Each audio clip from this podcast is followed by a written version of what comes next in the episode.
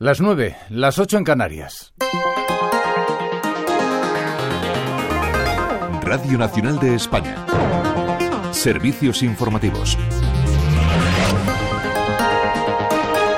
Buenas noches. El Grupo Parlamentario Popular en la Cámara Baja formalizará mañana la petición de dimisión de la presidenta del Congreso, Francina Armengol, por su evidente implicación, sostienen los populares, en la presunta trama de corrupción por compra de mascarillas durante la pandemia. Para Miguel Tellado, portavoz parlamentario del PP, la tercera autoridad del Estado, Armengol, debe dar un paso al lado por limpieza democrática. También apunta contra el presidente del Gobierno por la cercanía de los implicados a su persona, rebautizando por ello el caso Coldó como caso Sánchez. Estamos hablando de un Sánchez que hace gala, una vez más, de su cinismo, de su hipocresía y también de una cobardía sin precedentes, porque continúa agazapado. La réplica socialista tiene la firma del candidato al Endacari del PSOE en Euskadi, Eneco Andueza, quien dice no admitir lecciones sobre corrupción del PP. Ni una sola lección del señor Feijó, que es quien a día de hoy tiene que dar explicaciones porque su número dos aparece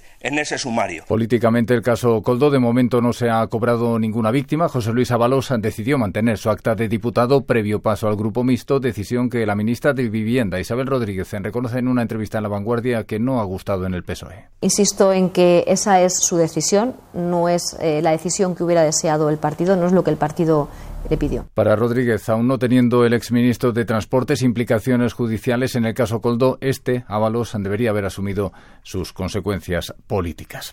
Del exterior, a las puertas del supermartes en Estados Unidos, jornada clave en la carrera por la nominación republicana de Donald Trump, el Tribunal Supremo estadounidense anuncia que mañana tiene previsto publicar al menos una decisión sobre los últimos casos que ha escuchado, siendo uno de esos casos el de la elegibilidad del expresidente Trump para tomar parte en los procesos de primaria en los que ha sido vetado, caso de Colorado, estado pionero en llevar a cabo esa acción. Distintas fuentes aseguran que este pronunciamiento no constaba en agenda, al no estar previsto que los jueces regresaran a la sala del tribunal hasta el 15 de marzo, señalando que el calendario electoral puede haber influido en las actuaciones de este tribunal. Y todavía en el exterior, una década después de su desaparición, fue en el año 2014, la vía abierta Dani Jiménez para reanudar la búsqueda del vuelo MH370 desaparecido en el Golfo de Tailandia con 239 personas a bordo.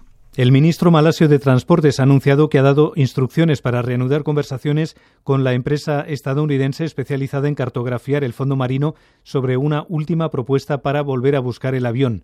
El informe final sobre el vuelo MH370, desaparecido cuando realizaba el trayecto de Pekín a Kuala Lumpur, puso de manifiesto que se manipularon los controles deliberadamente para que la aeronave se saliera de su ruta. Los investigadores no llegaron nunca a una conclusión sobre lo que sucedió en la aeronave cuando perdió el contacto con los sistemas de control de tráfico aéreo.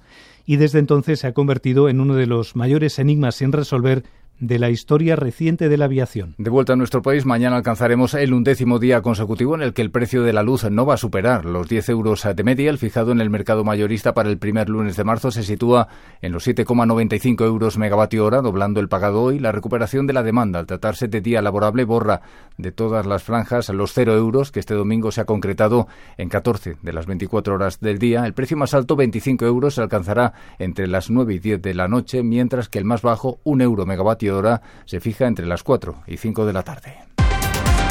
En los deportes, Juan Urra, a esta hora empiezan los últimos partidos de la jornada en primera y segunda división. Sí, y en primera división, Athletic Club de Bilbao recibe hasta ahora al Barcelona en San Mamés. En los primeros instantes de la primera parte, Athletic Club de Bilbao 0, Barcelona 0. Y en segunda acaba de empezar el Leganés Eibar en los primeros minutos del partido sin goles en el marcador. Más información en esta sintonía y en rtv.es.